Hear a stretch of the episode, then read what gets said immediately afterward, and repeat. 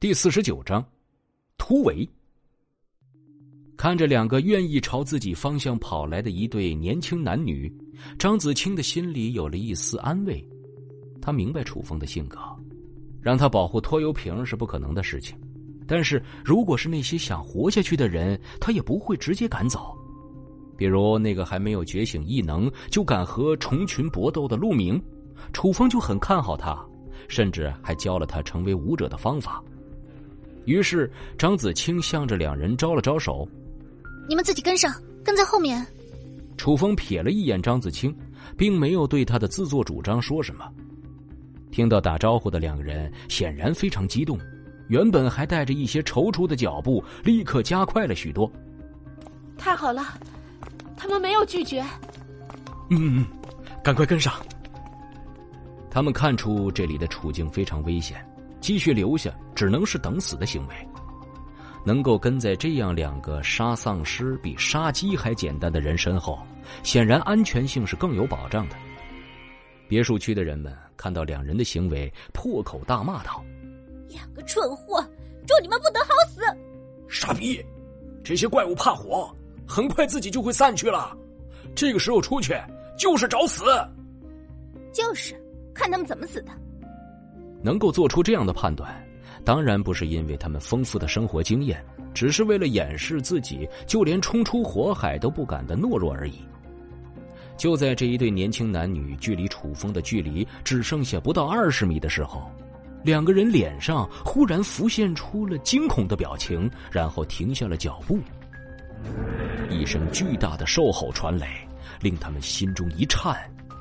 接着，他们看见道路的前方出现了一只白毛巨犬，高达三米，长度更是达到了惊人的五米，正张着血盆大口，泛红的双眼正打量着几个人。是变异动物，保护好自己。楚风丢下了一句话，然后冲向了怪物。对于这样的眼神，楚风见过很多次。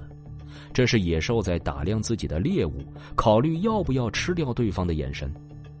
不过，他并没有从这只巨犬的体内感受到太多的能量，显然这是刚刚觉醒的动物，也就是依仗着身体素质才能够对二阶武者造成伤害，实际的战斗力却很弱，随便一个不是蠢货的二阶异能者都能够将其斩杀。想要脱离包围圈张子清的异能能不用就不用，不然脱离的话，两个人都要死。张子清点点头，既然楚风没有要他用异能，那就说明他本身有着对付这只怪物的信心。楚风的判断从来没有出错过，这在他的心里已经形成了一股盲目的信任。我们朝反方向跑。可是，可是什么？难道你想陪着他们一起送死吗？年轻的女子原本还有些犹豫，毕竟自己刚刚看到了救星，没想到这就遇到了这么恐怖的怪物，让她的心里充满了担忧。然而男子则是非常果断，选择自救，当然就是他们唯一的选择了。于是他拉着女子的胳膊，朝着另一个方向跑去。女子有些不甘心的回头，接着。他的嘴巴张大，仿佛根本不相信面前看到的这一幕。巨型白毛犬张着还带有血迹的巨口，纵身一跃，扑向了楚风。楚风在对方扑来的一瞬间，上前一步下蹲，刚好错过了巨犬的爪牙。这个时候，巨犬柔软的腹部出现在了他上方，他的骨刺刺入了巨犬的脖子，然后顺着向下一滑。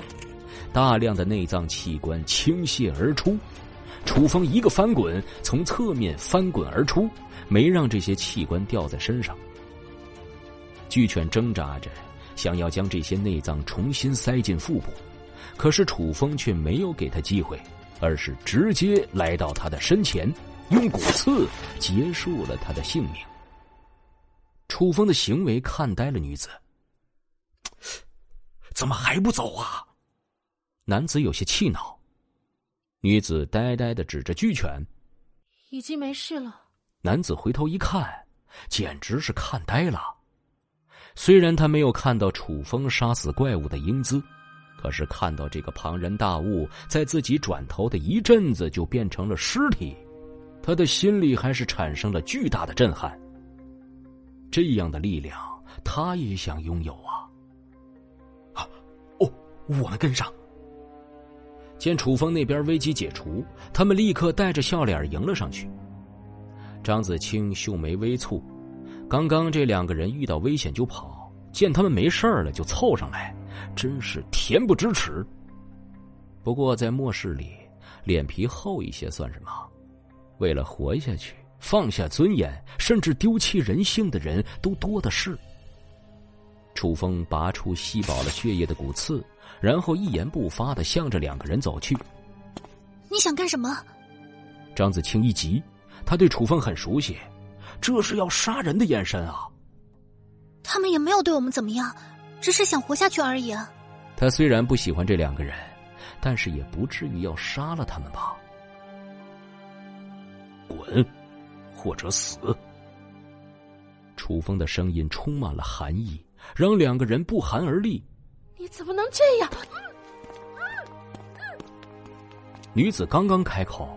就被男子捂住了嘴，强行拖走了。嘘，这样的刽子手是没有人性的，他真的会杀了我们呀！明明是自己向人求救，还不肯和人共同面对危险，现在反而称呼楚风为刽子手，这个人的逻辑也是醉了。不过楚风也没有太过在意，而是淡淡的对张子清说：“跟上。”接着。他就继续了突围的工作。张子清心中一颤，他本能的觉得楚风刚才产生了对他的不满，让他的心里充满了不安。不过是饶过两个人的性命而已，应该没有什么关系吧？张子清这样想着，然后跟上了楚风的脚步。不过楚风却明白，就算是饶过和自己抢过食物的人，也不能饶过这样的人。他们的危险不会表现出什么。可是到了安全的地方，就会担心你们会不会介意他们抛弃自己的行为。哪怕你已经真心原谅了他们，他们也会受不了心里的煎熬，用最恶意的想法来揣测你。当一个人用最坏的想法揣测另一个人的时候，你的一言一行在他们眼里都会变得带着恶意。甚至能够在你跟前装上几个月的绵羊之后，在你睡觉的时候悄悄的抹去你的脖子。这样的教训，楚风在前世是经历过的，那也是他自认为自己已经适应了末世的规则之后，跌得最惨、最接近死亡的一次。如果不是他遇到了机缘，他早就死在了某个阴暗的角落了。本集播讲完毕。欢迎继。感谢您的收听，去运用商店下载 Patreon 运用城市，在首页搜索海量有声书，或点击下方链接听更多小说等内容。